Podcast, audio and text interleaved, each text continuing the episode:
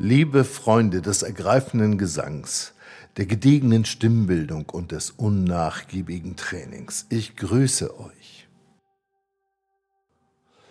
Ja, dann wollen wir jetzt mal über Register sprechen. Das ist eine spannende Angelegenheit, weil das Wort Register zumindest missverständlich ist, weil es des Öfteren äh, in verschiedener Art gebraucht wird.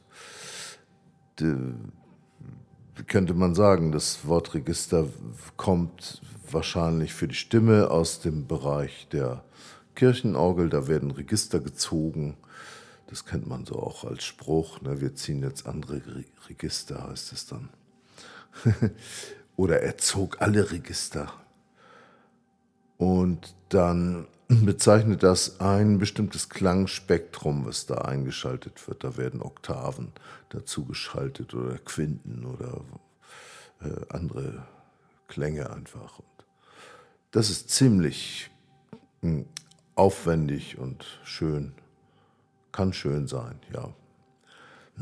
Für die Stimme passt das nicht ganz. Es ist einfacher und ich finde weniger missverständlich, wenn man davon spricht, wie die Stimme funktioniert. Wir haben im Prinzip drei verschiedene Stimmen, mit denen wir arbeiten. Da wäre ganz unten zum Beispiel mal die Bruststimme, wo die Muskulatur der Stimmlippen schwingt und dadurch einen Klang erzeugt. Wenn man die einfach so benutzt, dann klingt das so wie Ah wenn man sie laut macht.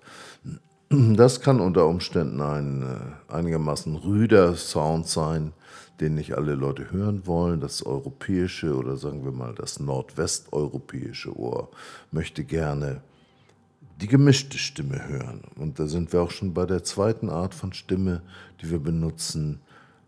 Das ist die Randschwingung. Die findet statt, wenn man die Stimme etwas höher anlegt und sie dann sehr zart auf U klingen lässt. Das könnte etwa so klingen. Dann funktioniert die Stimme ganz anders.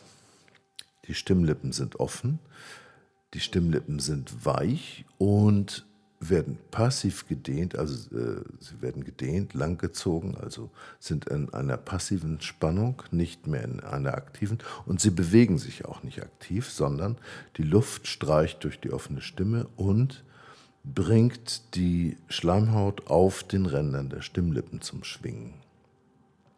Das ist sozusagen eine Luftstimme. Man könnte sie auch als passive Stimme benutzen, äh, bezeichnen.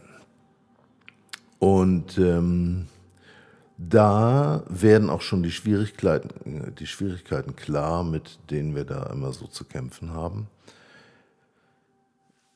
Wir haben eine Luftstimme, die wir vermischen wollen mit einer aktiv klingenden Stimme, sprich einer Muskelschwingung, die den Ton erzeugt. Also einmal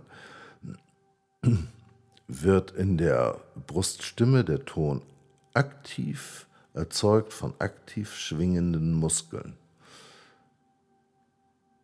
In der Randschwingung, das nennt man manchmal auch Falsett, aber auch das ist ein missverständlicher Ausdruck, weil der auch verschieden angewendet wird und nichts anderes als falsch heißt, was auch wieder doof ist. In der Randschwingung also wird die Schleimhaut durch die durchlaufende Luft in Schwingung versetzt. Jetzt wollen wir also eine aktive Muskelschwingung mit einer passiven Schleimhautschwingung gleichzeitig hören und das nennen wir dann die gemischte Stimme. Die gemischte Stimme ist das große Trainingsziel aller Sänger, solange sie nicht einfach schreien wollen oder noch andere Sachen machen. Aber das lassen wir jetzt hier alles mal weg, weil das würde dann zu weit führen.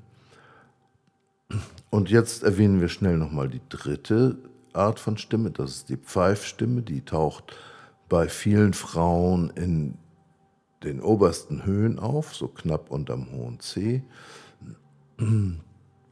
Und manche können dann damit sehr, sehr hoch äh, klingen und da wird immer Erna Sack erwähnt in den Büchern, die sich mit Gesang beschäftigen. Aus den letzten Jahrzehnten kennen wir Mariah Carey, das war eine erfolgreiche, ziemlich bekannt gewordene Popsängerin, die in der Pfeifstimme immer kleine Soli abgeliefert hat. Das war schon ziemlich beeindruckend. Das können aber sehr viele Frauen und die machen das auch. Und es gibt sogar Männer, die das können und das auch machen. Und da haben wir einen, einen äh, Mr. Lopez, ja, wie hieß der noch? Andy? Oh Mann, ich weiß es nicht mehr genau, aber das kann man nachgucken. Bei YouTube findet man einen Herrn mit Nachnamen Lopez oder Lopez, ich weiß nicht. Der hält den Weltrekord in Sachen hoher Ton und der macht es mit der Pfeifstimme man findet, findet Videos von ihm, wo er live zur Musik seiner Band soliert mit der Pfeifstimme. Das kann er wirklich sehr gut. Beeindruckend. Ja, diese Pfeifstimme ist nicht so klar im Bewusstsein der Leute. Die wird auch nicht vermischt mit den anderen Stimmen. Das geht nicht, weil da wird praktisch nur auf einer Öffnung der Stimme gepfiffen. Das ist dann noch wieder eine andere Geschichte. So, wenn wir über Register sprechen, sprechen wir über verschiedene Arten der Mischung von der Bruststimme und der sogenannten Kopfstimme mit der Randschwingung in verschiedenen Höhen. Und jetzt gibt es natürlich in dieser Mischung, wenn die Stimme nicht sehr flexibel läuft, Schwierigkeiten. Das nennt man dann Registerwechsel oder Bruch. Und damit beschäftigen wir uns dann mal im nächsten Podcast und dazu wird es eine ganze Lehreinheit geben, die man dann irgendwann erwerben kann, um die gemischte Stimme wirklich zu lernen und die Muskeln dafür richtig zu trainieren. Einstweilen empfehle ich ein paar sehr einfache Übungen, zum Beispiel das gute alte Quietschen im Glissando nach oben und nach unten. Oder von sehr weit oben.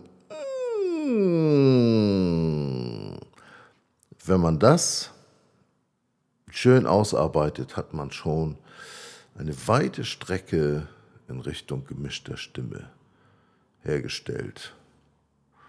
Das wäre gut, liebe Leute. Macht das, vergnügt euch damit, arbeitet auf die gemischte Stimme hin. Ihr kriegt bald weiteren Input. Bis dann.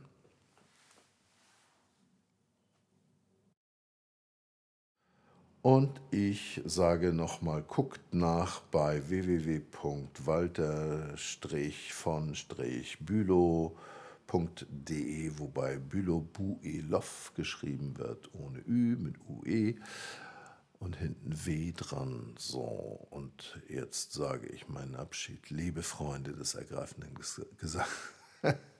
Liebe Freunde des ergreifenden Gesangs, der gediegenen Stimmbildung und des unnachgiebigen Trainings, ich grüße euch. Lasst es euch gut gehen.